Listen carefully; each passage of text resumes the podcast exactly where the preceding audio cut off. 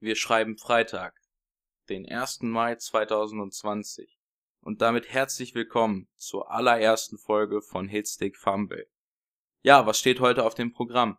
Wir werden uns den Draft angucken, wir werden uns News angucken, ich habe ein kleines Power Ranking des Drafts angelegt, ja, und ich würde sagen, nicht lang schnacken, Kopf in Nacken, wir starten direkt mal mit ein paar News aus der vergangenen Woche.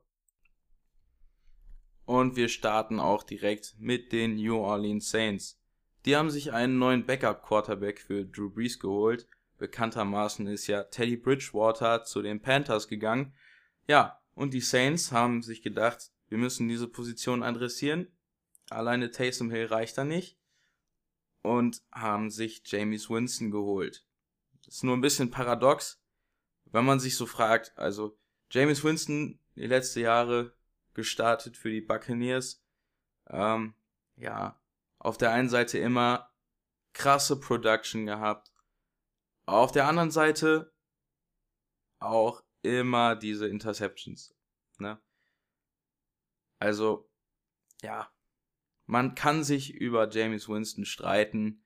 Man kann ihn so sehen, man kann ihn so sehen. Die einen mögen ihn extrem wegen seiner Big Play Möglichkeit, die anderen verfluchen ihn ja, so Brad Farr für Arme, könnte man schon fast sagen. Auf jeden Fall, der verdient nächste Saison ungefähr 1,1 Millionen Euro mit einem Base Salary von 950.000, was ihn zum 44 bestbezahlten Quarterback der NFL macht. Und da kann man einfach nur sagen, damit haben die Saints einen richtigen Knaller-Move gelandet. 950.000 für einen Quarterback ist absolut gar nichts, vor allem wenn du vergleichst, der Quarterback, der noch dahinter kommt, nämlich Taysom Hill, den ich zwar nicht besonders als Quarterback sehe, aber viele NFL-Teams, also die Saints vor allen Dingen, sehen ihn als Quarterback und als Receiver und als Returner und als Special Teamer, weswegen sie ihn vielleicht auch so hoch schätzen. Der verdient nächstes Jahr um die 10,5 Millionen und hat insgesamt in seinem Contract 16 Millionen garantiert. Ja, also der Unterschied zwischen Taysom Hill und James Winston ist doch jedoch gravierend. Also James Winston ist ohne Frage der bessere Quarterback und Taysom Hill ist ohne Frage ein Gadget-Player. Kursiert jetzt auch wieder so ein Meme in den letzten Tagen. Ähm, James Winston hat in seiner Karriere 10 Pässe zu den Saints angebracht, dann natürlich mit Interceptions und Taysom Hill 7. Insofern ja, also sie haben ja wirklich einen echt guten Move gelandet. Aber nicht nur die Saints könnte, muss diesen Deal positiv bewerten. Auch für James Winston das ist absolut der beste Move, den er jetzt machen könnte. Er ist jetzt von den Bucks, wo er halt nicht mehr verlängert wurde, ist er weggegangen. Starter war eigentlich sowieso nicht drin. Also, wenn man sich anguckt, wie die Quarterback-Situation der Teams momentan aussieht, da muss man doch klar sagen, dass eigentlich überall die Quarterback-Position relativ gesetzt war.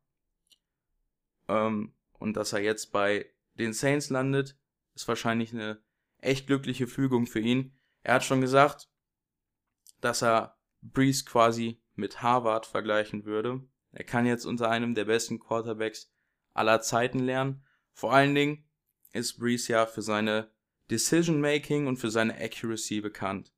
Heißt, Breeze wirft wenig Interception und Breeze wirft sehr akkurat. Ähm, ähnliche Sachen könnten James Winston tatsächlich nochmal dazu verhelfen, seine Karriere ja wiederzubeleben.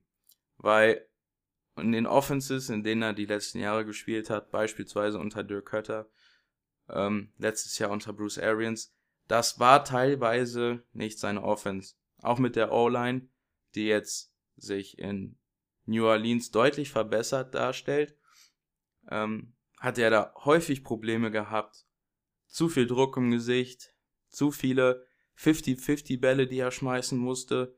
Das alles wird es bei den Saints nicht geben. Sie haben zwei extrem gute Tackle, haben in der Draft auch nochmal ihren Center adressiert, der wahrscheinlich auf Guard gekickt wird, aber Interior O-Line steht, die Tackles stehen, du hast extrem gute Wide Receiver mit Michael Thomas, äh, du hast einen krassen Running Back in Alvin Kamara, heißt, sollte sich Breeze, Klopf auf Holz, nochmal verletzen dieses Jahr, dann haben sie auf jeden Fall einen sehr, sehr guten, wenn nicht sogar den besten Quarter, äh, Backup Quarterback in der NFL. Und ja, haben sich damit echt nochmal krass verstärkt. Und ja, müssen deswegen immer noch als Super Bowl Contender gelten. Letztes Jahr unglücklich gegen die Vikings ausgeschieden, aber ähm, ja, ich denke, diese ähm, dieser Move der Saints pusht sie nochmal ein bisschen nach vorne und ermöglicht es ihnen definitiv nächstes Jahr um den Super Bowl mitzuspielen, sollte sich Drew Brees verletzen. Sollte Drew Brees aber dann auch nach der Saison aufhören, können sie sich James Winston ein Jahr angucken und können für sich selber bewerten, ob sie ihm eine, ob sie ihm einen neuen Vertrag anbieten möchten, ähnlich wie bei Teddy Bridgewater jetzt, der jetzt in Carolina viel Geld bekommen hat. Das wollten die Saints wohl nicht bezahlen. Ist auch klar, für einen Backup-Quarterback sollte man eigentlich nicht so viel Geld loswerden. Aber dieser Move macht auf jeden Fall Sinn, wenn man sich jetzt anguckt, dass Marcus Mariota, der in der gleichen Draft-Class gezogen wurde, nur einen Spot hinter James Winston, dieses Jahr 6 Millionen Dollar verdienen wird. Und James Winston verdient nicht mal zwei. Das ist viel, viel Geld. Also eigentlich für einen Quarterback seiner Klasse deutlich zu wenig. Und damit ist das ein absoluter Schnapper für die Saints und ein absolut richtig guter Move. Und damit kommen wir zur zweiten und letzten News des Tages. Äh, es geht um die Cincinnati Bengals. Die haben ihren Veteran Quarterback Andy Dalton gecuttet. Besser bekannt als The Red Rifle. Ja, macht absolut Sinn in meinen Augen. Sie haben sich jetzt ihren Quarterback der Zukunft gedraftet in Joe Burrow aus LSU. Sie sparen 17,5 Millionen durch diesen Cut. Ja. Aus Seiten der Bengals gibt's da nicht viel zu sagen. Interessant wird jetzt, was mit Andy Dalton passiert. Es gibt einige Experten in den USA, die davon ausgehen, dass er tatsächlich früher gedraftet wird als, äh, früher wieder unter Vertrag genommen wird als Cam Newton. Das liegt höchstwahrscheinlich daran, dass er vom Charakter ein wenig verträglicher ist als ein Cam Newton. Er ist weniger extrovertiert. Er hat aber trotzdem auch in, Vergangen in der Vergangenheit gezeigt, dass er ein Team anführen kann, dass er ein Team in die Playoffs bringen kann. Und es gibt bestimmt noch einige Teams, die sich ähnliches erhoffen können von ihm, ähnliche Produktivität. Jetzt in den letzten Jahren bei den Bengals war das natürlich eine schwierige Aufgabe. Da war auch viel Missmanagement dabei, viele schlechte Entscheidungen des Front Offices und ja, man kann Andy Dalton eigentlich nur wünschen, dass er jetzt bei einem gut geführten Team landet. Ähm, ja, wir gucken uns auch direkt mal an, wo er denn landen könnte. Da gibt es einige Teams, die jetzt im Draft von, also von denen man im Draft erwarten könnte, dass sie was machen, die jetzt aber auch im Draft nichts gemacht haben. Namentlich zu nennen wären da erstmal die Jacksonville Jaguars, die tatsächlich noch Need auf Quarterback haben. So gerne man Gardner Minshew auch haben kann, man weiß es noch nicht genau. Also man hat letztes Jahr Flashes gesehen, man hat natürlich auch Rookie-Fehler ganz klar ausmachen können. Ähm, er hat viel gezeigt, er hat aber auch gezeigt, dass er teilweise limitiert ist. Ähm, und ich glaube, mit den Moves, die die Jacksonville Jaguars gerade gemacht haben, äh, halten sie von sich selber nicht, dass sie extrem lange im Rebuild sein wollen. Ähm, deswegen kann ich mir durchaus vorstellen, dass hier entweder ein Veteran Quarterback kommt, um Gardner Minshew ein bisschen diesen Veteran Quarterback zu geben, um diese Lernmöglichkeit dem Gardner zu geben. Äh, das ist auf jeden Fall eine der Möglichkeiten. Äh, prominentestes Beispiel war ja Ryan Fitzpatrick letzte Saison, wo man mit Josh Rosen versucht hatte, den wieder aufzubauen und das mit einem Veteran Quarterback vor sich. Ähnlich was jetzt auch mit Jordan Love und Aaron Rodgers wahrscheinlich der Fall sein wird, aber da komme ich später noch drauf zurück. Auf jeden Fall Jacksonville ist ein möglicher Landing-Spot für ihn. Er könnte da vielleicht starten, vielleicht wird er auch da der Backup sein, aber wahrscheinlicher ist es, wenn die Jacksonville Jaguars sich Andy Dalton holen, dass sie ihn auch starten lassen. Das nächste Team, das durchaus Interesse an Andy Dalton haben könnte, sind die Patriots. Wir haben in den letzten Tagen häufiger News oder Spekulationen eher gehört, dass wohl die Patriots an Cam Newton dran sind. Ich halte das für relativ ausgeschlossen. Ich glaube nicht, dass sich die Patriots Cam Newton holen. Eher holen sie sich keinen Quarterback und versuchen, wie es mit Stidham läuft. Auch wenn der in seinem, seinen Einsatzzeiten letzte Saison nicht wirklich brillieren konnte. Aber ich glaube, dass Andy Dalton ein Quarterback ist, der besser in das System der Patriots passt, der besser zu so einem Charakter wie Bill Belichick passt. Weil Cam Newton ist schon sehr extrovertiert und ähm, ja. Deswegen, ich denke, für die Patriots wäre Andy Dalton tatsächlich ein guter Fit. Ob sie es machen, keine, weiß keiner. Also man hätte auch damit gerechnet, dass sie im Draft einen Quarterback holen. Zumindest so einen Jacob Eason oder einen Jake Fromm. Haben sie sich alles nicht, haben sie alles nicht gemacht. Ähm, deswegen. Man weiß nie so wirklich, was die Patriots machen. Ist immer ein bisschen, bisschen wildes Hin- und Herraten. Aber das ist auf jeden Fall eine mögliche Station für Andy Dalton. Eine weitere mögliche Station für ihn sind auch die Denver Broncos. Die haben sich jetzt deutlich verstärkt in der Offense. Viel Speed, Speed, Speed und noch mehr Speed. Gute Wide Receiver mittlerweile, eine stabile O-Line und einen sehr, sehr jungen Quarterback. Von dem man auch letztes Jahr nicht gedacht hätte, dass er zu diesem Zeitpunkt da ist, wo er jetzt gerade ist. Also momentan ist er der Starting Quarterback der Denver Broncos. Und er wird es auch sein, wenn die Broncos in die Saison gehen. Allerdings kann man hier tatsächlich auch drüber nachdenken, einen Andy Dalton zu signen, um Drew Lock diesen Veteran Quarterback wiederzugeben. Jemanden, von dem er wirklich lernen kann. Andy Dalton hat viel Erfahrung in der, in der NFL, viel gesehen, viele Defenses gesehen und der kann äh, Drew Lock doch sehr weiterhelfen. Genauso das gleiche bei den Jets. Die haben ebenfalls einen sehr jungen Quarterback in Sam Darnold, der auch noch viel lernen muss, der auch schon vielversprechende Spiele hatte, auch letztes Jahr. Er hat sich, als sie die Dallas Cowboys geschlagen haben, der hat immer wieder gute Spiele gehabt, hat jetzt mit Denzel Mims, den sie im Draft geholt haben, auf den wir später auch noch zu sprechen kommen, einen echt Granaten-Receiver geholt. Und da würde auch so ein Veteran-Quarterback Sinn machen. Jemand, der äh, Sam Darnold zeigen kann, wo es lang geht. Ähm, und im Notfall auch für ihn einspringen kann. Letztes Jahr, man erinnert sich, hatte er diese Mono-Krankheit, ist damit ziemlich lange ausgefallen. Und ich denke, dass die Jets da auf Nummer sicher gehen könnten und versuchen könnten, an Andy Dalton ranzukommen. Zuletzt gibt es da noch mehrere Teams, die vielleicht in den Sinn kommen. Äh, das wären zum Beispiel die Rams, die Seahawks oder auch die Titans, äh, wo er überall als Backup einspringen könnte.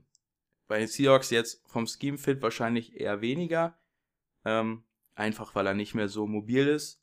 Er war nie der mobilste Quarterback, aber jetzt mit zunehmendem Alter äh, immer weniger. Ja, die Rams würde Sinn machen. Die brauchen noch einen Backup-Quarterback. Vielleicht ist das auch dieses Jahr, in dem Jared Goff gebencht wird. Man weiß es nicht. Ähm, aber ich denke, die Rams brauchen auf jeden Fall noch einen qualitativen Backup. Genauso wie die Titans, die jetzt Marcus Mariota verloren haben, den sie letztes Jahr noch hatten. Letztes Jahr zu Anfang ja sogar noch als Starting Quarterback, die jetzt mit Ryan Tannehill starten in die Saison. Aber ich sehe nicht, dass sie mit ihren aktuellen Backup Quarterbacks in die Saison gehen werden, weswegen auch hier Andy Dalton Sinn machen würde für die Titans.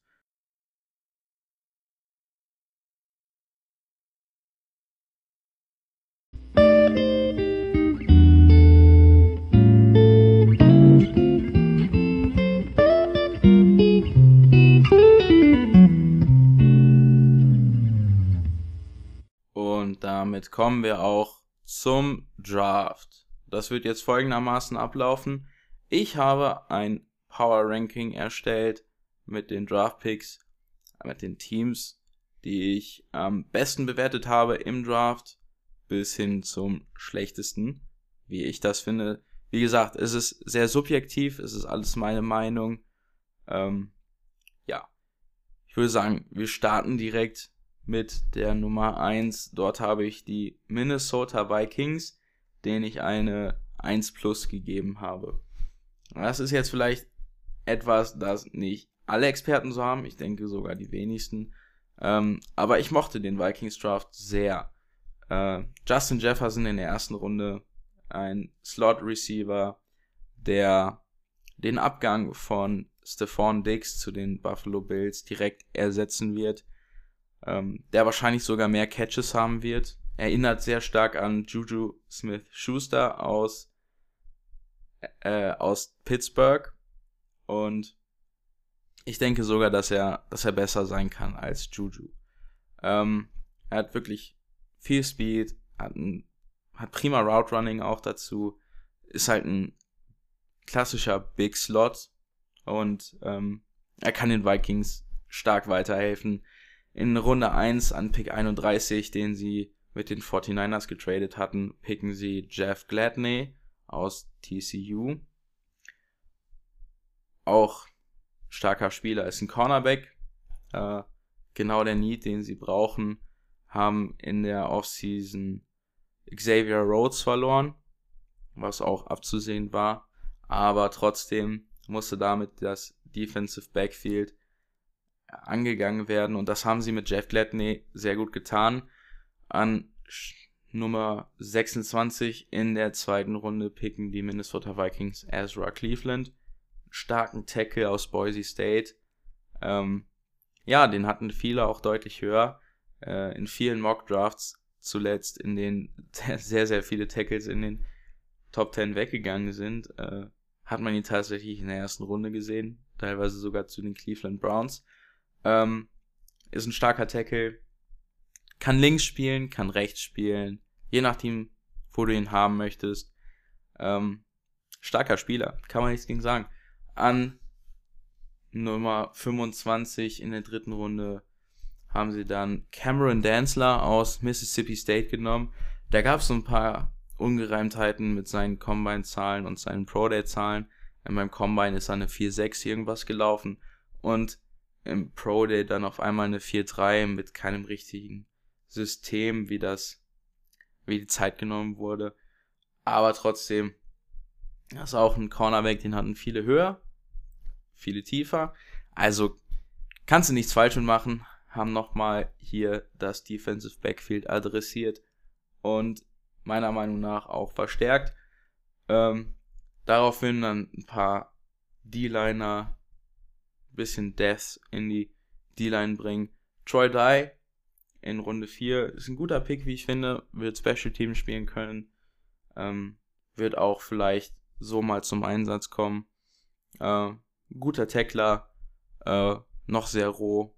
Aber ich denke, die Vikings Coaches können was mit ihm machen.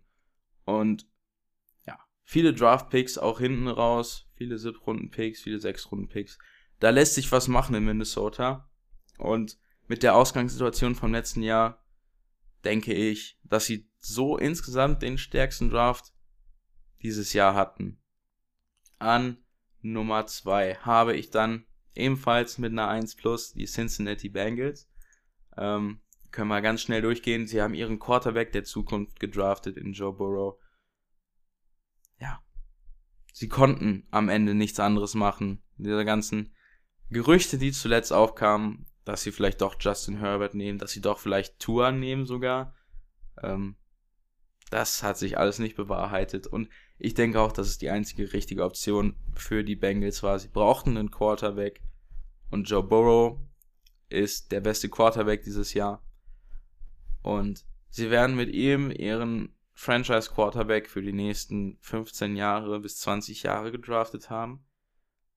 Und das ist ein, das ist ein starker Pick, weswegen man alleine mit Joe Burrow hätte ich das Team schon auf eine 1 gesetzt. Ähm, aber mit dem zweiten Spieler, der jetzt noch kommt, mit T. Higgins, wird es halt eine 1 plus. T. Higgins ist ein starker Receiver, wie ich finde. Er wird immer ein bisschen underrated, auch meine Meinung. Ähm, er ist halt ein großer physischer Spieler, der eher für 50-50 oder Contested Catches bekannt ist ähm, und weniger für sehr agiles Route Running. Ähm, trotzdem, T. Higgins in Runde 2 zu bekommen, finde ich stark. Äh, ich hätte ihn als ein Top 5 Wide Receiver gehabt. Ich mochte ihn sehr. Ähm, und er wird auch hier die Bengals verstärken. In Runde 4 noch ein Spieler, den ich sehr gerne mag. Akeem Davis Geider aus App State. Äh, wird hier als Outside Linebacker gelistet, kann aber auch genauso gut Inside Linebacker spielen. Ähm, wird auch Special Team spielen können. Ähm, ist ein guter Prospect. Ich mochte ihn sehr, wenn man ihn sich beim Senior Bowl anguckt. Wenn man sein Tape anguckt, sieht man vor allem, dass er eine coole Technik hat, was Blockshots angeht. Äh, dass er eine coole Technik hat, wie er die Ecke, also die Edge setten kann. Ähm, ja, absolut ein solider Spieler in der vierten Runde prima, haben, sind ihr Need angegangen, haben insgesamt alle Needs angesprochen ein Quarterback, Receiver, ein Defensive End gedraftet, Outside Linebacker, Tackle haben sie adressiert in der sechsten Runde. Äh, insgesamt ein sehr, sehr solider, wenn nicht da halt extrem guter Draft. An meiner Nummer zwei. An Nummer drei habe ich die Cleveland Browns mit einer glatten 1. Können wir auch schnell machen. An Nummer 1 picken die also an Nummer 10 in der ersten Runde, picken die Cleveland Browns den einzig vernünftigen Spieler, den man an dieser Position draften kann. Und der tatsächlich an dieser Position auch im Board war, hat mich ein bisschen überrascht. Ich hätte ihn als ersten Tackle vom Board gehen sehen. Äh, die Rede ist von Jedrick Wills aus Alabama. Er hat dort Right Tackle gespielt. Das ist auch der, der, das einzige kleine Bedenken, das man da haben könnte. Wer wird jetzt auf Left Tackle spielen? Jake Conklin, den sie sich in der Free Agency geholt hatten. Oder dann doch Jedrick Wills. Man weiß es nicht. Ich gehe davon aus, Jedrick Wills wird Left Tackle spielen. Und Jack Conklin wird auf Right Tackle bleiben. Dann in Runde 2 Grant Delpit. Sehr, sehr guter Safety. Wirklich sehr, sehr gut. Ähm, hat noch den besten äh, hat den Award für den besten Safety im College gewonnen. Äh, ein kranker Athlet, wirklich krank. Kann überall spielen, du kannst ihn in die Box packen, du kannst ihn als Single High Safety ausstellen. Ähm, kannst mit ihm Cover 3, Cover 2, kannst du alles mit ihm machen. Ähm, seine Bedenken bei ihm waren immer noch sein Tackling, aber nachdem ich mir seinen Film angeguckt habe, äh, ich bin nicht der Meinung. Also ich denke, er ist ein guter Tackler, er spielt manchmal sehr aggressiv, aber ich persönlich hätte lieber einen Spieler, der zu aggressiv ist, als ähm, ja, zu, zu verhalten spielen würde. Äh, deswegen, Grant Delpit finde ich ist ein richtig guter Pick an der Stelle. In Runde 6 ein Spieler, den ich noch erwähnen möchte, Donovan Peoples Jones aus Michigan. Der kam aus der High School als ein Five-Star-Recruit, heißt, er war sehr begehrt im College. Ähm, ein sehr guter Receiver. Äh, vor allen Dingen auch wieder ein kranker Athlet. Also wirklich, der der ist heftig. Also, ähm, in Michigan hat es leider für ihn nicht so ähm, geklappt, wie man sich das wohl wünschen würde. Aber ich denke, das liegt auch viel am Scheme, das liegt viel an dem, was Harbour da macht, was in den letzten Jahren für Michigan leider gar nicht funktioniert hat, was auch an wirklich, wirklich desolatem Quarterback-Play der letzten Jahre liegt. Also man dachte auch mit Shay Patterson wird es jetzt vielleicht besser, ist es dann nicht geworden. Ähm, deswegen Donovan Peoples Jones mag ich sehr und hat durchaus eine Chance, da im Roster zu bleiben. Ähm, ja. Meine Nummer drei die Cleveland Browns. An Nummer vier gleiche Division, anderes Team, die Baltimore Ravens. Auch ein wirklich guter Draft. Haben alles richtig gemacht, so wie ich das finde. Ähm, sind von einem wirklich, wirklich starken Team zu, zu einem Contender geworden. Also waren letztes Jahr, man muss sie als Contender, Contender sehen. Äh, erste Runde an Stelle 28 ist Patrick Queen zu ihnen gefallen. Der stärkste Sideline-to-Sideline Linebacker nach Isaiah Simmons im Draft, zu dem wir später auch noch kommen werden.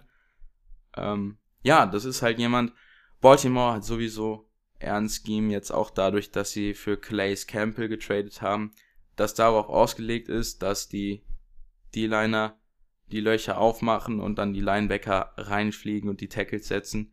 Und genau so ein Spieler ist Patrick Queen. Der kann das grandios machen. Sehr, sehr schnell. Äh, gute Coverage Skills, was auch in der AFC immer wichtiger wird, wenn man auf die Playoffs guckt, mit Teams wie den Kansas City Chiefs zum Beispiel. Dann in Runde 2 äh, J.K. Dobbins aus Ohio State. Ein Pick, den ich sehr gut verstehen kann.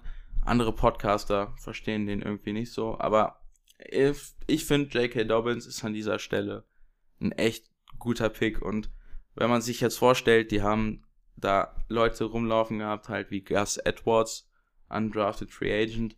Wenn du jetzt einen explosiven, richtig guten Running Back dahinstellst, jemanden wie J.K. Dobbins, dann es kann, es macht die beste Rushing Offense der NFL nochmal besser. Dann jemand, der mir noch sehr gut gefällt in diesem Draft ist in Runde 6 James Prosh aus SMU. Auch ein guter Wide Receiver Prospect, der da helfen kann, was, was halt bei den Baltimore Ravens krass ist, die, die draften sich gerne Receiver und geben sie dann danach ab, aber trotzdem für mich ein guter Prospect, ein grundsolider Draft und ja, meine Nummer 4. An Nummer 5 habe ich dann die Tampa Bay Buccaneers mit ihrem neuen Quarterback Tom Brady. Ja, Runde 1 sind auf Tackle gegangen. Das einzige logische in dem Fall. Es gab immer wieder Spekulationen, ob du dann auf den Quarterback der Zukunft gehen wirst. Jordan Love wäre das dann in dem Falle gewesen. Ich verstehe aber vollkommen, dass die Buccaneers jetzt alles darauf setzen, jetzt zu gewinnen in den nächsten zwei Jahren mit Tom Brady. Deswegen Tristan Wirfs in der ersten Runde kann man nichts gegen sagen. Für viele der, äh, der Tackle mit dem größten, höchsten Ceiling heißt, der in fünf Jahren oder so vielleicht der beste Tackle dieses Drafts sein könnte. Er ist extrem athletisch für seine Größe, für sein Gewicht und er muss noch ein bisschen was an seiner Technik tun, aber ich denke, dass die Bugs das auch hinbekommen werden. In Runde 2 dann einen richtig guten Value-Pick. Antoine Winfield Jr., ein Safety aus Minnesota. Äh, guter Athlet, technisch wirklich, wirklich sauber. Ähm, der kann den Bugs direkt helfen. Kommen wir zu meiner Nummer 6. Das sind die Chargers, die in Runde 1 ebenfalls ihren Quarterback der Zukunft gedraftet haben, genauso wie die Bengals. Und zwar haben sie sich in Runde 1 Justin Herbert aus Oregon gesichert, der meiner Meinung nach echt ein bisschen, echt ein bisschen zu krass gehatet wird. Also äh, kann auch vielleicht daran liegen, dass ich Justin Herbert Fan bin, dass ich Oregon Ducks Fan bin, aber ich finde, Justin Herbert hat alle Möglichkeiten, um ein All-Pro, äh, ein All-Pro Quarterback in der NFL zu werden. Er hat die Size, er hat die Arm Strength, er hat vieles, er hat Instinkte. Was noch nicht so da ist, ist sein Decision Making, ist seine Accuracy teilweise, teilweise auch nicht. Er wirft einen grandiosen tiefen Ball, aber bei, mein, bei manchen seiner kurzen Bälle fragt man sich, wo die wohl hingehen sollten. Trotzdem, ich finde, Justin Herbert ist der beste Pick an dieser Stelle gewesen für die Chargers. Sie haben nächstes Jahr die Möglichkeit, Gerard Taylor starten zu lassen. Sie haben die Möglichkeit, Justin Herbert starten zu lassen. Ähm, ich denke fast, dass sie mit Gerard Taylor gehen werden und Justin Herbert äh, ein Jahr lang sitzen lassen werden. Anthony Lynn ist definitiv ein Head Coach, der Justin Herbert zum richtig guten Quarterback machen kann. Ähm, und er hat da auch nicht den direkten Druck. An Stelle 23 in der ersten Runde trainen sie wieder rein und nehmen Kenneth Murray, Inside Linebacker aus Oklahoma. Und Kenneth Murray ist tatsächlich mein Lieblingsspieler in diesem Draft gewesen. Ich finde den, er hat, was jeder bestätigen kann, einen super Charakter. Er ist ein krasser Runstopper. Ähm, er ist ein heftiger Athlet. Er bringt vieles, vieles mit, was du in der NFL brauchst. Und viele denken noch, dass er halt ähm, in Coverage nicht gut ist. Ich denke das nicht. Ich denke, dass er da äh, die nächsten Jahre die Defense als Mike sicher machen wird. Und ich glaube auch, dass du nicht für einen Patrick Green raufgetradet hättest, sondern dass da Kenneth Murray tatsächlich der bessere Linebacker von beiden ist. Äh, ein Pick, der mir noch echt gut gefallen hat, ist an Stelle 6 in der siebten Runde KJ Hill aus Ohio State, der durchaus Chancen hat zu starten dieses Jahr bereits. Und das als ein Siebtrunden-Pick, das ist absolut stark. Ähm, haben noch einen Wide Receiver, Wide Receiver geholt, der wahrscheinlich nicht starten wird, in Joe Reed, der wahrscheinlich eher Special Team spielen wird. Aber trotzdem, KJ Hill ist ein echt starker Pick. Und damit die Chargers an Nummer 6. An Stelle Nummer 7 befinden sich bei mir die Miami Dolphins. Die haben auch einen underrated, wirklich starken Draft gehabt. Äh, Tua Tagovailoa an Position 5, über den in letzter Zeit sehr, sehr viel geredet wurde. Was natürlich viele beschäftigt hat, ist die Verletzung. Seine Hüftverletzung, eine ausgekugelte Hüfte ist, ist echt eine krasse Verletzung. Ähm, aufgrund des Coronavirus wissen wir jetzt nicht, wie bereit er ist. Kann er Day One starten? Kann er es nicht? Wird das überhaupt? Wird Ryan Fitzpatrick diese Saison nochmal spielen? Ähm, das sind alles offene Fragen. Kann man nicht so viel drüber sagen, weil man halt einfach nichts weiß. Sein Pro Day sah echt, echt gut aus. Solide Würfe. Was ihn auszeichnet, sind halt seine Accuracy und sein Decision Making. Ähm, das auch deutlich, auf einem deutlich, deutlich höheren Niveau als Justin Herbert. Ähm, also man kann, man kann diese Quarterbacks wirklich in Tiers, also in Klassen einordnen, auf den, der ich dann Joe Burrow an 1 hätte und 1b Tua Tagovailoa und dann auf 2 Justin Herbert, weil Tua ist halt echt nochmal, ist echt nochmal eine andere Art von Quarterback. Er ist athletisch genug, um die Plays ähm, am Leben zu erhalten, auch wenn er Druck im Gesicht hat. Und er ist trotzdem halt, er hat, er hat diesen Wurf, er hat diese Accuracy, die man einfach, einfach nicht so beibringen kann, wie er es hat. Deswegen Tua Tagovailoa an 5 ist die, ist das Beste, was sie machen konnten. Dann an Stelle 18 Austin Jackson, Tackle aus USC. starker Pick. Ähm, ist ein True Left Tackle. Heißt, er hat es im College gespielt, er wird es in der NFL spielen.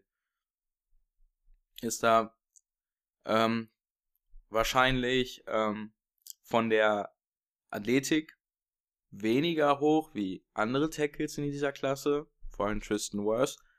Dafür bringt er aber die Technik auf jeden Fall mit. Und es ist jetzt auch nicht so, dass er nicht athletisch ist. Der Junge ist trotzdem sehr athletisch. Nur im Vergleich zu anderen Top Tackles in dieser Klasse fällt er da vielleicht ein bisschen ab. Dafür ist er von der Technik teilweise noch ein Stück besser als die meisten anderen. Ähm, ja. Dann an 30 ein Cornerback, dessen Namen ich wahrscheinlich jetzt nicht richtig aussprechen werde. Noah Igbenogwe. Keine Ahnung. Ist ein guter. Ähm, ist vielleicht ein bisschen früh. Aus Auburn übrigens. Vielleicht ein bisschen früh. Ich weiß es nicht genau. Hm, ich sehe, warum sie ihn an der Stelle draften. Aber ob jetzt Cornerback wirklich der Need ist, der dir jetzt so ins Auge springt. Wird wahrscheinlich eher im Slot spielen. Ähm, das ist das, was auf jeden Fall mitbringt. Ähm, jetzt hast du eine Hammer Secondary auf einmal. Du hast jetzt äh, mit Byron Jones und Xavier Howard zwei sehr gute Outside Corner. Und jetzt mit Noah Igbenogwe einen Slot Corner wahrscheinlich. Ähm, Trotzdem, ich sehe da das Safety Need eigentlich höher. Ich finde trotzdem, er hat seine Daseinsberechtigung an der Stelle. In der zweiten Runde Raekwon Davis aus Alabama, den letztes Jahr noch viele, viele äh, für dieses Jahr deutlich höher hätten. Also wenn man letztes Jahr Leute gefragt hätte, nach dem Draft dieses Jahr, hätten viele Raekwon Davis ähm, da höher genannt. Ist halt, er hat in der Alabama Defense gespielt. Da gibt es so viele krasse Jungs drin, ähm, dass er da als Rotational Player, als Rotationsspieler in diesem Jahr nicht wirklich Akzente setzen konnte, wie er das im Jahr davor machen konnte. Deswegen guter Pick an Stelle 24 in der zweiten Runde. Jemand, der mir noch gefällt, Curtis Weaver in Runde 5. Der ist halt er ist sozusagen ähnlich wie AJ Epinesa. Er ist nur definitiv nicht so gut in der Technik und er ist noch weniger athletisch. Trotzdem, ich mag den Pick. Ich mag, was die Dolphins in ihrem Draft gemacht haben. Ähm, ja. Und deswegen meine Nummer 7. Meine Nummer 8 sind die Jacksonville Jaguars auch mit einer 1 minus. CJ Henderson an 1. Für viele der zweitbeste Cornerback im Draft, für viele sogar vielleicht der beste. Für mich war an Nummer 2. Er ist athletischer als Jeffrey Okuda. Dafür ist er ähm, technisch auf einem anderen Niveau. An Stelle 20 nehmen sie Caleb Chasson oder Chasson. Wahrscheinlich der Ersatz für Yannick Ngakwe, der so wie man jetzt alles deutet, nicht mehr lange da spielen wird. Ähm, ja. Ich mag den Pick. Ist gut für die Zukunft. Josh Allen und Caleb Chasson können jetzt für die Zukunft so ein dynamisches Edge Rush Duo bilden. Äh, man sieht auf jeden Fall, dass die Jaguars hier einen Plan verfolgen.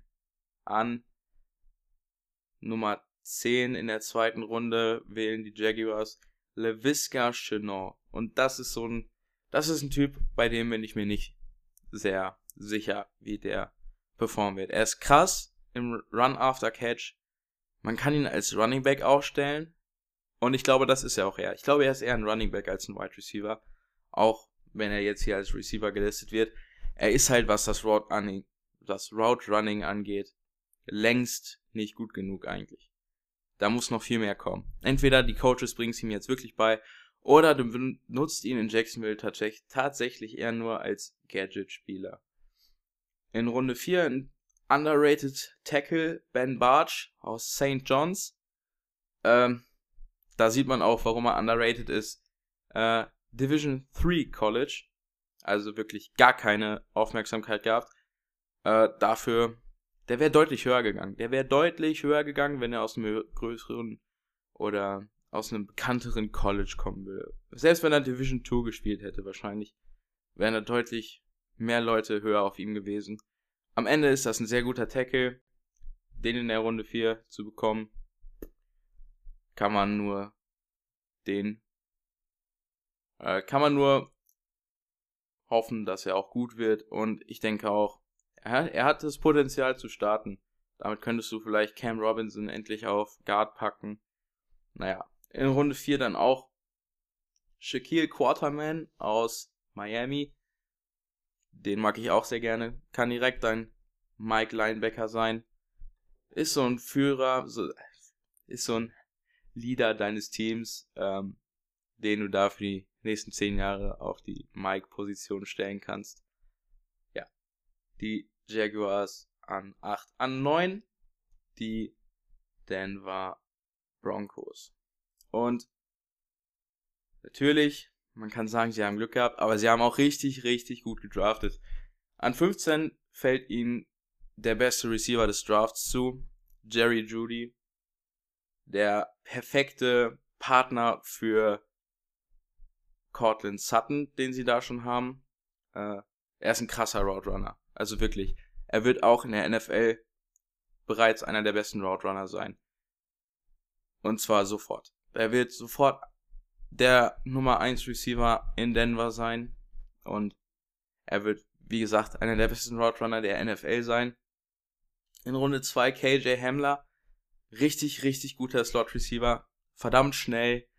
Ähm, auch gutes Route Running. Ähm, und ja, einer der besten Receiver dieses Jahr, den in Runde 2 zu bekommen. Nicht schlecht. In Runde 3 Lloyd Cushenberry, Center aus LSU. Verstärkt deine Interior Line. Kannst du auch auf Guard spielen lassen. Ist ein guter Pick. Wenn wir dann noch spät gefallen hat, ist Tyree Cleveland. Auch ein Wide Receiver, den viele nicht so hoch hatten. Er ist jetzt in Runde 7 gegangen. Ähm, Finde ich, ist ein guter Pick für die Position. Gutes Value. Äh, jemand, über den man sich streiten kann, ist in Runde 4 Albert O. Den Nachnamen spreche ich nicht aus. Ähm, ist ein sehr, sehr schneller Tight End. Ist, glaube ich, eine 4-4 gelaufen. Äh, dazu hast du ja noch aus dem letzten Jahr Noah Fan, der ebenfalls ein sehr, sehr schneller Tight End ist. Ich weiß, was die Denver Broncos, also ich denke zumindest, dass ich weiß, was die Denver Broncos hier versuchen. Ähm, und zwar scheinen mehrere Teams in der AFC West mittlerweile der Meinung zu sein, man kann die Kansas City Chiefs nicht mit der Defense schlagen, sondern muss halt mehr Punkte machen als die Chiefs. Insofern kann man sehen, dass der Pick Sinn macht.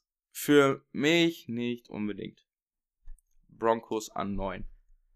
Und dann die letzte Position in der Top 10 haben wir die Indianapolis Colts an Nummer 10. Ein grundsolider Draft. Ich gehe einmal schnell durch die Picks durch. Über die müssen wir jetzt nicht so ausführlich reden. An Stelle 2 in der zweiten Runde Michael Pittman Jr. aus USC. In der zweiten Runde ebenfalls Jonathan Taylor hat mir sehr gut gefallen. Für mich der beste Running Back in diesem Draft. Neben DeAndre Swift. Ich denke, das ist so eine 1A, 1B Klasse, was die Running Backs angeht. Ähm, unter anderem dann noch Jacob Eason, Quarterback aus Washington in der vierten Runde. Oder Jordan Glasgow aus Michigan in der sechsten Runde. Ist ein guter, solider Draft. Colts haben sich verstärkt. Und mit den Colts ist nächstes Jahr definitiv mit Philip Rivers als Quarterback wieder zu rechnen. An 11 habe ich dann die New York Jets, die auch in diesem Draft ja durchaus durchaus gut gepickt haben. Äh, ich muss nur mal ganz kurz suchen, wo habe ich sie? Äh, naja, sie haben, sie haben wirklich gut gepickt. Ähm, in Runde 1 Mikai Beckton, Offensive Tackle aus Louisville. Guter Spieler. Ähm, sie geben Sam Darnold die Protection, die er braucht. Das Einzige, was wirklich Sinn macht in diesem Fall. Dann in Runde 2 holen sie sich noch Denzel Mims, der weitergefallen ist, als ich das so gedacht hätte. Ein Freak-Athlet. Ähm, sehr, sehr gute Combine. Der, die hat ihm auf jeden Fall geholfen. Ähm, hatte eine gute Saison. Ähm, ist ein wirklich, wirklich guter Pick. In Runde 3 Ashton Davis aus California. Mag ich sehr. Äh, ist ein wirklich guter Safety. Ist auch ein guter Athlet. Äh, also ein richtig guter Athlet. Äh, hat, glaube ich, Hürdensprung gemacht über die 100 Meter. Ähm, ja, also wenn man, wenn man da richtig gut drin ist, ich weiß nicht, ich glaube, der war sogar in der Olympia-Auswahl. Ich kann es nicht genau sagen. Ähm, kranker Athlet. Äh, guter Pick. Vielleicht ja sogar der Ersatz für Jamal Adams. Man weiß es nicht. Äh, der Pick, der mir vom Value am besten gefallen hat in Runde 5, Bryce Hall. Den hätte ich früher vom Board gesehen. Ist ein starker Cornerback. Kann man nicht anders sagen.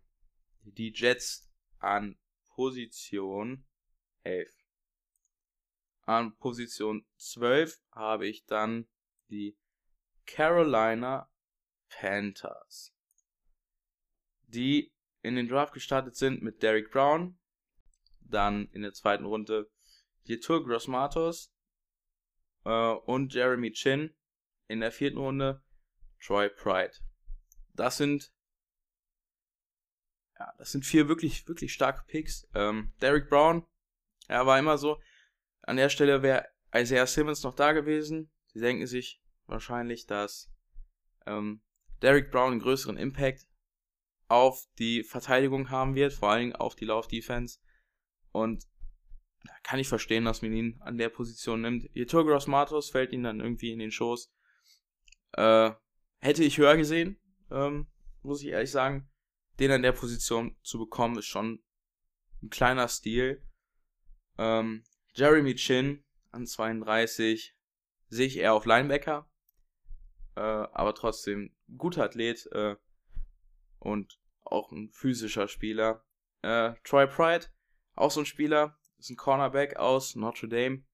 Hätte ich auch noch höher gesehen, als er dann tatsächlich gepickt wurde. Guter Value für Runde 4 und ein guter Draft für die Carolina Panthers.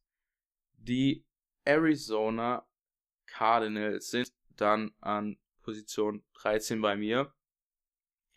In der ersten Runde Isaiah Simmons. Ja. War jetzt nicht unbedingt der größte Need. Auf der anderen Seite war es klar Best Player Available.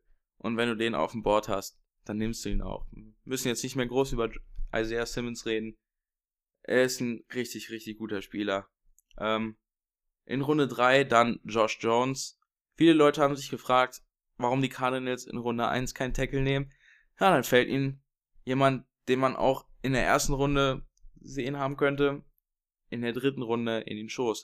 Josh Jones aus Houston ist echt ein, ist ein True Left Tackle, ist ein guter Tackle, technisch, technisch wie Ness hat der auf jeden Fall. Und ja, der macht die ähm, O-Line direkt besser.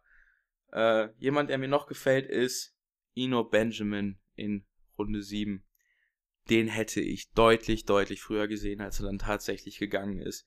Ähm, viele hatten auch schon befürchtet in Runde 7, dass er dann sogar undrafted geht. Das wäre, also, Ino Benjamin ist ein viel besserer Spieler als jetzt seine Draft-Position.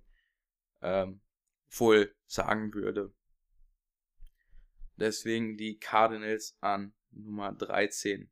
An Nummer 14 kommen dann die Buffalo Bills. Auch einen starken Draft gehabt. Erste Runde 2 eingestiegen. Äh, steigen mit AJ Epinesa ein. Der ist tief gefallen. Also, der war vor ein paar Wochen noch vor der Combine für die meisten Leute der Nummer 2 Edge Rusher und fällt jetzt auf Position 54. Ja, wahrscheinlich hat es viel mit seiner nicht so vorhandenen Athletik zu tun. Ähm, aber er passt perfekt ins Buffalo-Scheme. Er ist ein, er ist technisch stark. Ähm, er kann direkt starten. Ähm, und er hatte Production im College. Und wenn du, wenn du Sex im College kriegen kannst gegen Tackles, die dann später in der NFL spielen, dann kannst du auch in der NFL Sex kriegen. Ähm, an, in Runde 3 fällt ihm dann noch Zach Moss zu.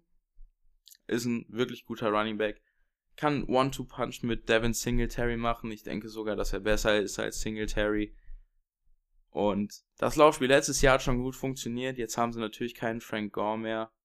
Der muss ersetzt werden. Zach Moss passt da perfekt rein. An Nummer 15. Dann die Washington Redskins, die mit ihrem ersten Pick keine Überra keinen überrascht haben. Chase Young gepickt. Ist ein guter Spieler. Was soll man. Ist ein ist wahrscheinlich ein generational Talent, so wie ihn die meisten beschreiben, als jemand, der, den, den findest du einmal in zehn Jahren. Ähm, ähnlich technisch gut, ähnlich technisch gut wie die Bosa-Brüder, als sie rausgekommen sind. Nicht ganz auf dem Niveau, dafür athletisch nochmal deutlich stärker.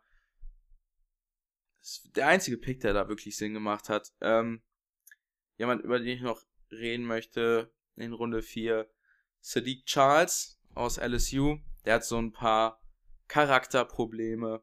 Der, ja, es könnte einen schon Sorgen machen, aber für Runde 4 vielleicht einen Starting Tackle holen. Ist richtig guter Value. Wenn er jetzt diese Charakterfragen auch noch, ähm, ja, wenn er, wenn er da off the field besser wird, ist das ein starker Pick in Runde 4. An Position 16 habe ich dann die Los Angeles Rams. Sind auch erst in der zweiten Runde gestartet, haben dann in, mit ihrem ersten Pick Cam Akers genommen, Running Back aus Florida State. Ähm, er ist ein richtig guter Running Back. Mehr kann man dazu nicht sagen. Er hat unter dieser Florida State Line, unter dieser Florida State Offense gelitten. So schlimm muss man das schon ausdrücken. Ähm, ja, also da haben ihm dauernd Defender direkt nachdem er da war aufgelauert. Also äh, da hat die O-Line Cam Akers nicht wirklich geholfen. Und mit dem Zone Running Scheme der LA Rams, das kann, das kann wieder an Todd Gurley Zeiten, also an die, an die richtig guten Tage von Todd Gurley erinnern. In der zweiten Runde Van Jefferson ist ein wirklich guter Ersatz für Brandon Cooks, ist ein guter Route Runner, äh, laut Daniel Jeremiah sogar der zweitbeste Route Runner in der Draft Class.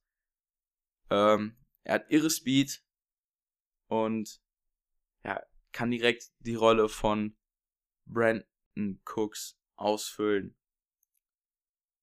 Die Rams an 16. Dann ähm, für viele von euch wird es wahrscheinlich ein bisschen zu spät sein, aber die Cowboys an 17.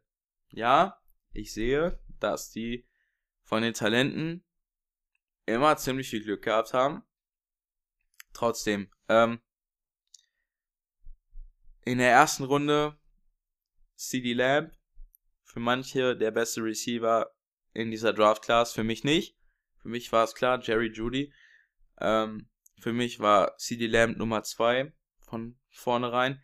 Trotzdem, sie haben jetzt drei krasse Wide Receiver. Sie haben Amari Cooper, sie haben Michael Gallup und sie haben CD Lamb. Ich sehe das nicht so richtig. Warum CD Lamb an der Stelle? Ich finde, da waren Cornerbacks auf dem Draftboard, die den Cowboys deutlich mehr gebracht hätten. Wir haben halt ähm, Byron Jones verloren in der Offseason und Cornerback wird immer, immer wichtiger in der NFL. Du musst einen anständigen Nummer 1 Cornerback haben, wenn du wirklich oben mitspielen willst, was die Cowboys ja zweifellos wollen, zweifelsohne. Ähm, und da brauchst du einen starken Cornerback Nummer 1. Und sie haben später noch einen Cornerback gedraftet in Trevon Diggs, den ich aber deutlich nicht als ein Cornerback Nummer 1 in der NFL sehe. So hart wie das klingt. Er ist ein guter Corner in Alabama gewesen. Trotzdem. Er ist kein Cornerback Nummer 1 und auch Chidobai Awuzie, den sie noch im Roster da haben, ist auch für mich kein Corner Nummer 1. Insofern, ja, da hätte man deutlich Besseres machen können. Auch danach in Runde 3 Neville Gallimore ist ein Spieler, der weiter gefallen ist, als ich das so vermutet hätte. Ist ein guter Spieler. Trotzdem.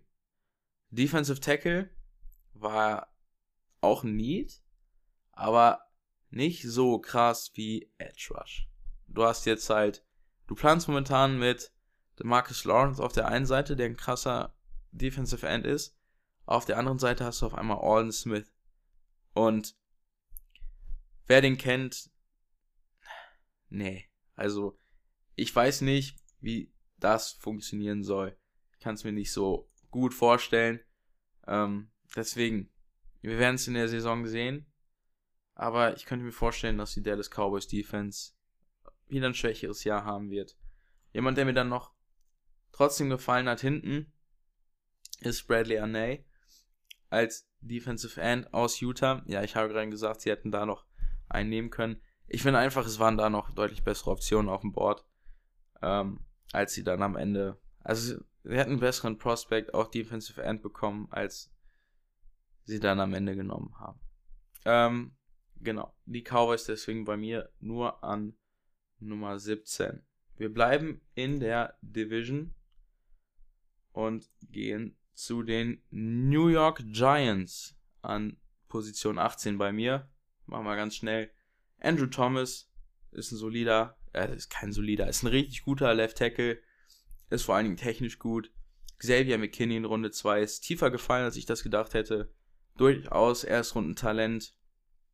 Äh, Darnay Holmes ist ein richtig guter Cornerback.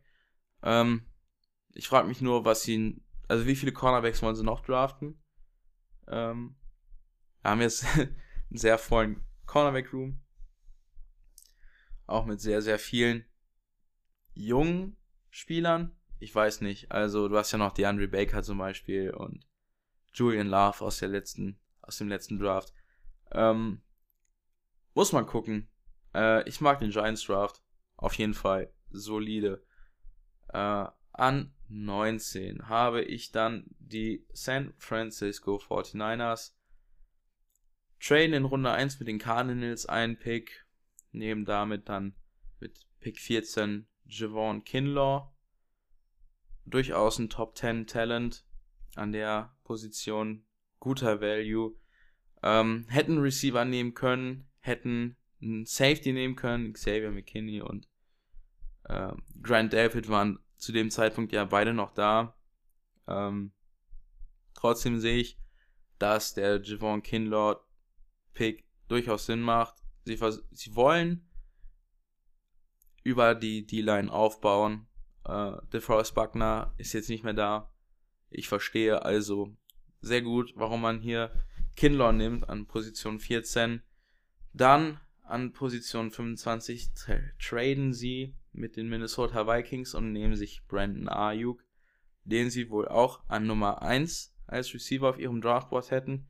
Also hätten sie auch an Position 14 tatsächlich Brandon Ayuk genommen, wenn sie einen Receiver genommen hätten. Ähm, ja, was bleibt bei ihm zu sagen? Er ist, er ist ein wirklich, wirklich guter Receiver. Er ist schnell, er hat gute Hände, gutes Route Running. Ist alles, ist alles wirklich gut bei ihm. Äh, und er wird gut in diese San Francisco Offense passen mit jungen Receivern, die da schon da sind. Und ja, macht für mich Sinn, ihn an dieser Position zu picken. Dann an Nummer 20 die Detroit Lions. An Pick 3 haben sie das erste Mal zugeschlagen, äh, haben dort den Spieler genommen, den viele für logisch gehalten haben. Jeffrey Okuda aus Ohio State, der beste Cornerback in diesem Draft. Ja, sie haben Darius Slay abgegeben. Sie brauchten einen neuen Corner. Er kriegt jetzt deutlich weniger Geld, als Darius Slay kriegen würde. Er ist deutlich zufriedener, als Darius Slay sein würde. Macht absolut Sinn. In der zweiten Runde dann den besten Running Back zu kriegen, ist stark. Ähm, DeAndre Swift aus Georgia ist das. Also für mich war es mit John, war er mit Jonathan Taylor der beste Running Back dieses Jahr. Macht Sinn. Carrion Johnson war letztes Jahr ein paar Mal verletzt. Ähm, die Sorgen hast du auch dieses Jahr noch. Ähm, wenn du da einen zweiten guten Back neben ihm hast, dann kannst du da auf jeden Fall die Philosophie von ihrem Head Coach, von Matt Patricia, weiter ausbauen macht absolut Sinn. Der Grund, warum ich sie nur auf 20 habe, sind die Picks danach, mit denen ich nicht so viel anfangen kann. Trotzdem, Lions ein, Lions ein solider Draft gehabt. An Position 21 die Houston Texans. Haben auch erst in Runde 2 mit dem Draften anfangen dürfen, dafür dann auch richtig. Haben nicht viele Spieler genommen, aber jeder Spieler, den sie genommen haben, hat da auf jeden Fall Value an der Position. Ähm, da vor allem Ross Blacklock in Runde 2 an Position 8. Jemand, den man auch in der ersten Runde haben könnte. Und Jonathan Greenard in der dritten Runde, den man auch deutlich in der zweiten Runde hätte sehen können. Guter, guter Draft für die Houston Texans. An Position 22 für mich die Kansas City Chiefs. Runde 1, Pick 32, Clyde Edwards Hilaire. Da kann man sich streiten. Erstens brauchen die Chiefs wirklich an der Stelle einen Running Back. Äh, für mich wäre da Cornerback ein größerer Need gewesen als Running Back. Trotzdem der Spieler macht Sinn für die Kansas City Chiefs von dem, was er kann. Aber DeAndre Swift ist da auch jetzt nicht wirklich weit weg von dem, was Clyde Edwards leer kann und ist halt trotzdem nochmal besser. Ich verstehe es nicht ganz, aber die Kansas City Chiefs werden sich was dabei gedacht haben. Es ist auch schwer, ein Super Bowl Winning Team nochmal zu verbessern im Draft. Deswegen, ich kann den Pick verstehen, aber ich finde ihn nicht extrem gut. Ähm, jemand, den ich trotzdem dann danach extrem gut finde, ist an Position 31 in Runde 2 Willie Gay Jr. aus Mississippi State. Ist ein Middle Linebacker, der übers Feld fliegt. Er ist extrem athletisch, ähm, Sideline to Sideline Linebacker, gute Coverage Skills, bringt alles mit. Ähm, bisschen off the field Concerns, ein bisschen Scheiße gebaut im College, kann man so sagen. Ähm, ja. War, hat sich mit seinem Quarterback geboxt. Na. Muss man gucken, wie er sich in der NFL macht. Vielleicht, also ich hoffe, dass die Chiefs ihn da ein bisschen gerichtet kriegen. Man weiß ja auch von außen nie so richtig, was da vorgefallen ist vorher. Jemand, der auch noch echt gut ist, ist Lukas Nyang aus TSU, TCU äh, ein Tackle, der auch auf Guard spielen kann. Weiß man noch nicht so genau, je nachdem, wo die Chiefs ihn sehen. Ist ein guter Pick, guter Value für die dritte Runde. Chiefs an Position 22. An Position 23 für mich die Philadelphia Eagles. Mit ihrem ersten Pick in der ersten Runde an Position 20 holen sie sich, 21, Entschuldigung, holen sie sich Jalen Rager. Passt, ist ein guter Scheme-Fit, ist ein cooler Wide Receiver. Ähm, jemand, den Philly auf jeden Fall brauchte. Mehr Speed, äh, deutlich mehr Speed. Äh, während dem Draft haben sie dann ja auch für Marquis Goodwin von den 49ers getradet, der ebenfalls Speed mitbringt. Ja, ist ein guter Pick.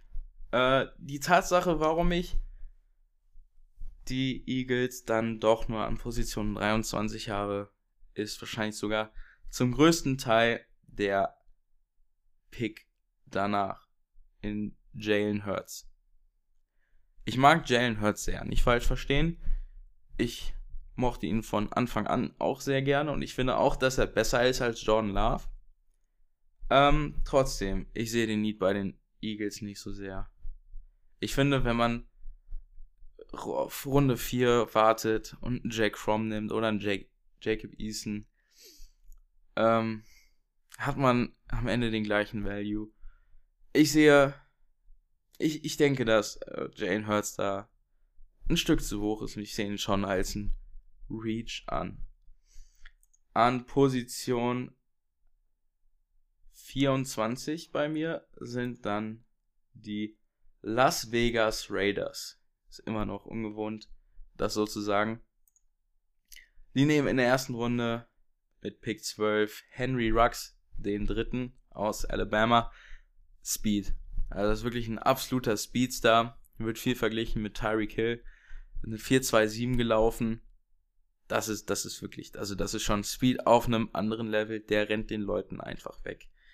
Damon Arnett dann an Position 19, Cornerback aus Ohio State, der immer ein bisschen tiefer geratet wird. Wahrscheinlich, weil Jeffrey Okuda auf der anderen Seite stand und Jeffrey Okuda wirfst du halt nicht so häufig an. Deswegen hatte Damon Arnett da mehr zu tun. Ähm, ich mag ihn persönlich. Ich denke trotzdem, an 19 waren noch so viele da, die meiner Meinung nach besser waren. Beispielsweise ein Christian Fulton, der echt, echt tief gefallen ist. Ähm, ich mag Damon Arnett trotzdem. Ähm, der Draft dahinter ist nicht so stark. Ähm, Lynn Borden Jr., man weiß nicht, was er ist. Ist er ein Wide Receiver? Ist er ein Running Back? Tanner Muse ist kein wirklicher Safety. Der ist zu steif in der Hüfte, nicht flink genug. Er wird also wahrscheinlich nicht Safety spielen. Vor allem, wenn man überlegt, wen die Raiders denn gerade auf Safety haben mit Jonathan Abram und ähm, wie hieß er noch? Der eine aus Florida State. Ah. Mir fällt es gerade nicht ein. Ich glaube, ihr wisst, wen ich meine. Florida State Free Safety. Lamarcus Joyner, genau. Lamarcus Joyner, der letztes Jahr von den Rams kam. Ähm, wird wahrscheinlich auf Linebacker. Wird dafür noch lernen müssen. Finde ich in Runde 3 deutlich zu hoch. Die Raiders damit an Stelle 24 bei mir. An Stelle 25 die Tennessee Titans, die letztes Jahr wirklich einen, einen krassen Run hingelegt haben in den Playoffs. Kann man nicht anders sagen, hat uns alle überrascht. Und die haben in den, mit den ersten beiden Picks äh, haben uns nochmal ein bisschen überrascht. Isaiah Wilson aus Georgia guter Tackle, soll wahrscheinlich jetzt die Rolle von Jay Conklin füllen. Ähm, ja, Jay Conklin kann man nicht sagen, war, ist, wird nächste Saison der bessere Tackle sein. Ähm, trotzdem macht es da auf jeden Fall Sinn, auf Tackle zu gehen. Ähm, ist ein guter Pick. Äh, an Stelle 29 in der zweiten Runde. Christian Fulton fällt zu den Tennessee Titans. Und so wie es momentan aussieht, ist ja auch ähm, Logan Ryan nicht mehr bei den Titans nächstes Jahr. Deswegen war Cornerback auch ein Need, den viele dort gesehen haben. Und wenn Christian Fulton dir Ende der zweiten Runde zufällt, den viele als Nummer 3 Corner hatten, dann kannst du nicht viel, äh, kannst du nicht viel falsch machen. Sehr guter Value für Runde 2. Ähm, absolut ein richtig guter Pick. Der Rest dahinter gefällt mir nur nicht so sehr, deswegen die Titans nur auf 25. Auf 26 äh, die Seahawks. Bisschen überraschend, was sie getan haben, vor allem in Runde 1 mit Jordan Brooks. Ähm, jetzt im Nachhinein hat sich immer häufiger, wurde immer häufiger gesagt, dass viele Teams John Brooks über Patrick Queen hatten und dass wohl andere Teams auch John Brooks über Patrick Queen genommen hätten. Deswegen, ich kann verstehen, Linebacker ist nicht die größte Need für die Seahawks. Sind sie nach dem Best Player Available gegangen.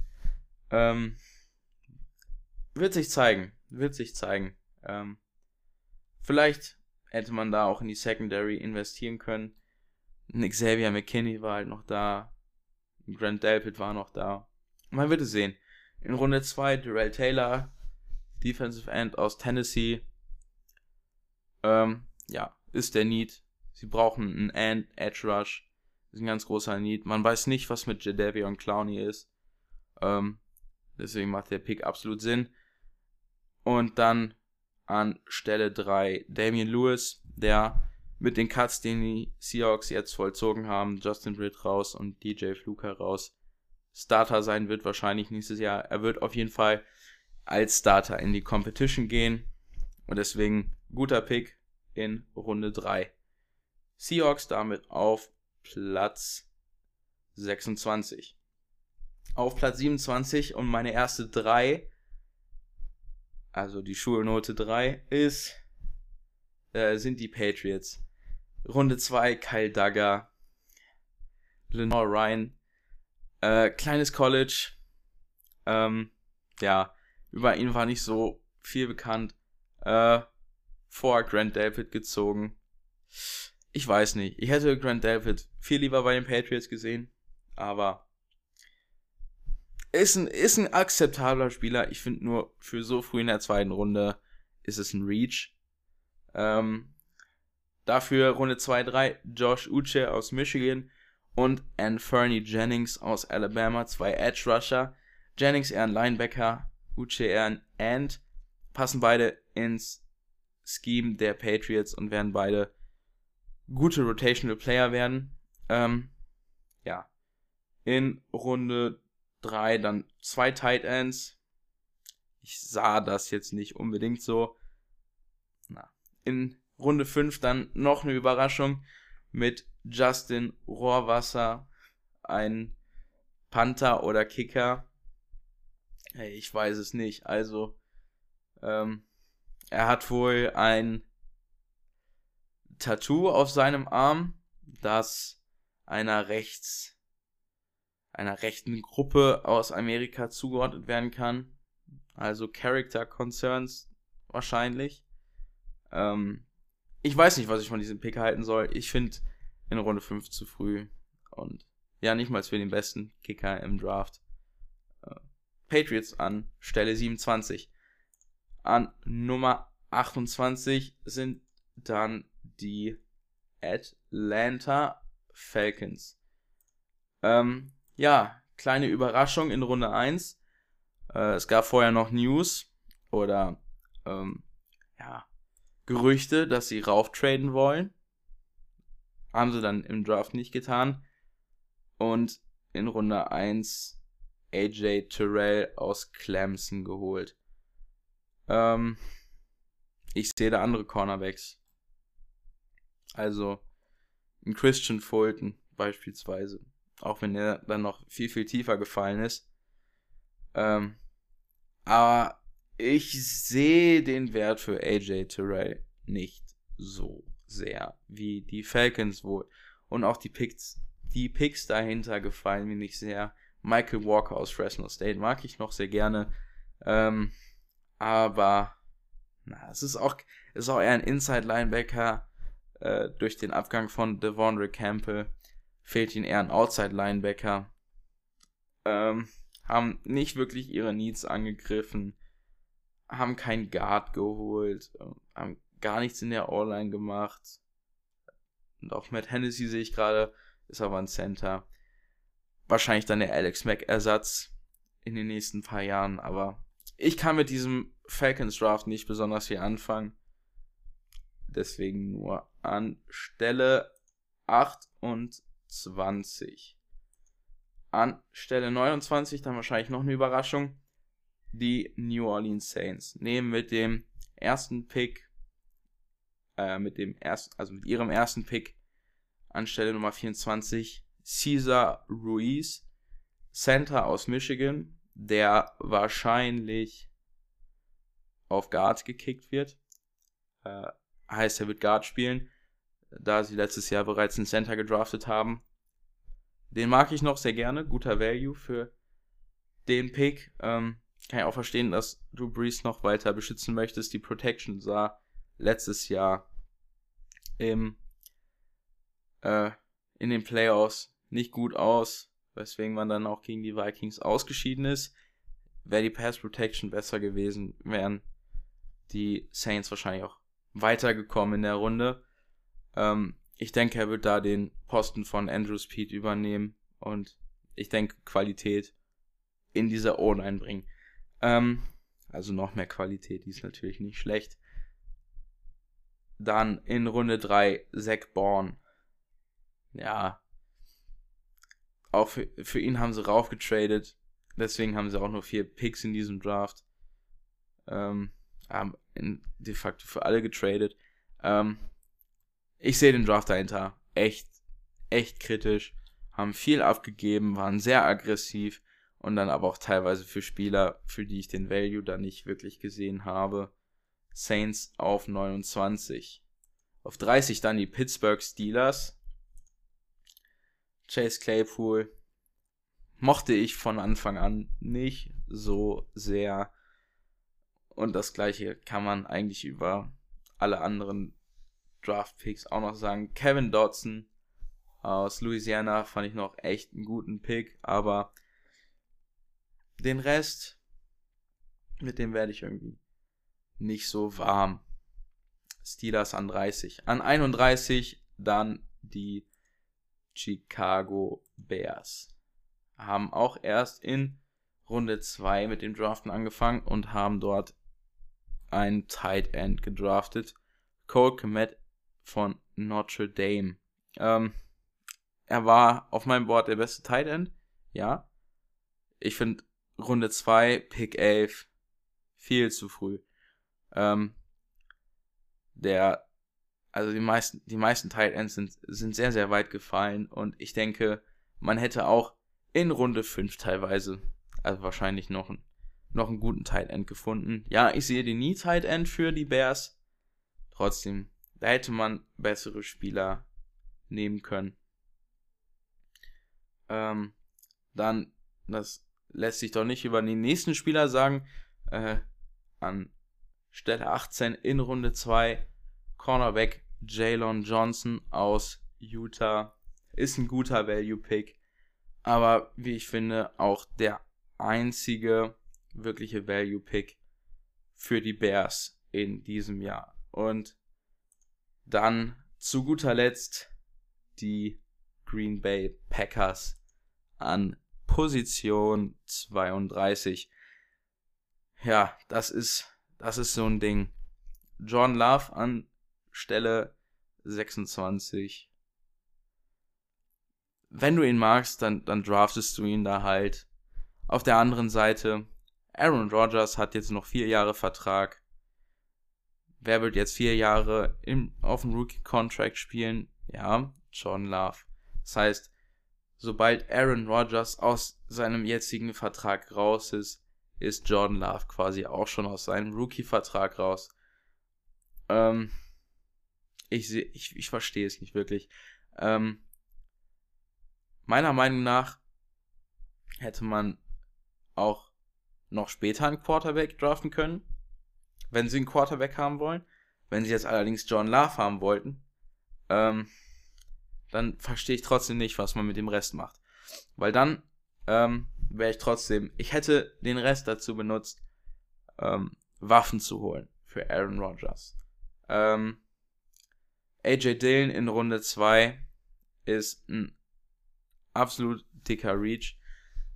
Ja, Matt LeFleur möchte einen Derrick Henry Ersatz haben, aber AJ Dillon ist wirklich a poor man's Teil Hunter Henry, Derrick Henry natürlich.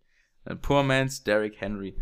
Ähm, er ist groß, man sieht die.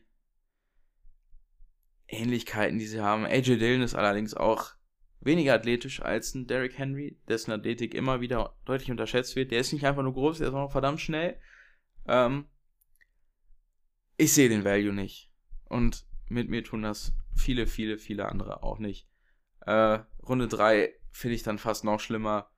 Josiah DeGuara oder DeGuara, DeGuara steht hier als Tight End, wird Fullback spielen. Und ein Fullback, dann wahrscheinlich so. Matt LaFleur möchte wahrscheinlich eine Art Kyle Juszczyk haben. Auf der anderen Seite ist auch Kyle Juszczyk der Origin Fullback, wenn du es so haben möchtest, ähm, kein Drittrunden-Pick wert. Insofern, für mich macht dieser Pick gar keinen Sinn. Ähm, und sonst, ich werde mit dem Draft der Packers nicht wirklich warm. Ähm, ich finde, wenn du so ein Team hast, sind letztes Jahr 13 und 3 gegangen, sind in die Playoffs gezogen, haben dort die Seahawks besiegt und wurden dann von den 49ers abgeschlachtet. Da waren wirklich, da war wirklich nicht ein Spiel zum Super Bowl. Das war eher, das war schon ein großer Abstand zu den 49ers, den man da sehen konnte. Und warum? Ich weiß, ich verstehe nicht, warum man nicht einfach auf Win Now geht mit einem der besten Quarterbacks aller Zeiten. Ähm, auch wenn die Packers keinen Receiver in Runde 1 draften wollen. Auch wenn die Packers vielleicht an die jungen Spieler glauben, die sie haben. Wenigstens, wenigstens in Runde 3. Also, anstatt einen Fullback in Runde 3 zu holen, hätte man noch so viele gute Receiver holen können zu dem Zeitpunkt. Und ich sehe den Draft sehr kritisch. Ich denke, man hätte sich deutlich besser auf anderen Positionen verstärken sollen. Ähm, auch beispielsweise Linebacker hätte man auch früher adressieren können. Und dann Qualität voller.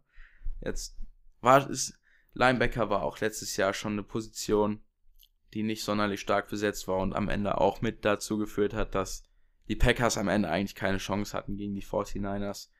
Ähm, und die 49ers werden auch wahrscheinlich dieses Jahr wieder das Team to beat sein in der NFC. Und da musst du eigentlich dein Konzept darauf auslegen, die 49ers zu schlagen. Und das sehe ich mit dem aktuellen Roster der Green Bay Packers nicht. Ja, und das war auch schon mein Draft-Ranking. Ich hoffe, es hat euch gut gefallen. Ich hoffe, ihr, ihr habt euch unterhalten gefühlt. Ähm, meine Picks waren nicht so, wie die bei vielen anderen Leuten vielleicht sind, aber das finde ich gerade ist auch das Spannende daran. Jeder hat eine andere Meinung und am Ende liegt sowieso jeder falsch. Insofern, ich hoffe, ihr schaltet auch beim nächsten Mal wieder ein, dass wir uns wieder hören. Bis dahin, bleibt gesund, bleibt zu Hause. Ähm, wenn ihr Nachrichten da lassen wollt, wenn ihr euch mit mir austauschen wollt über zum Beispiel diese Episode, ich bin auf Twitter verfügbar, äh, da auch einfach Hitstick Fumble, genauso auf Instagram und ja, ich hoffe, wir hören voneinander. Wenn ihr irgendwelche Sorgen, irgendwelche Probleme habt, meldet euch gerne bei mir. Äh, ich denke, es gibt für alles eine Lösung. Wenn ihr irgendwelche Fragen habt, genau das gleiche. Egal zu welchem Thema. Es muss auch nicht Football sein, aber natürlich, Football-Fragen sind gerne gesehen. Und in diesem Sinne, macht's gut und auf Wiederhören.